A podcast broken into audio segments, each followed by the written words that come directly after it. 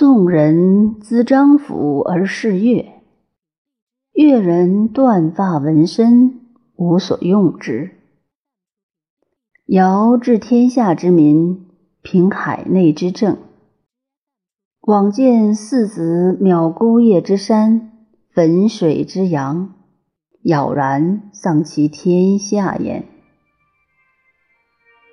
惠子谓庄子曰：“魏王以我大户之种，我数之城而食五担，以成水浆，其间不能自举也。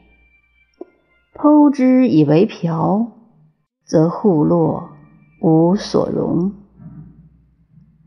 非不萧然大也，吾为其无用而剖之。”庄子曰：“夫子固拙于用大矣。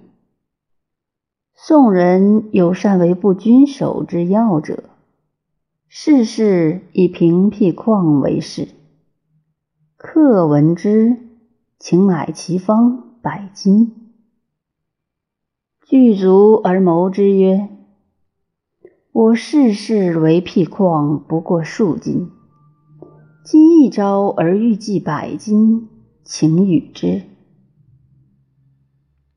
可得之，以说吴王。越有难，吴王使之将。东与越人水战，大败越人，裂地而封之。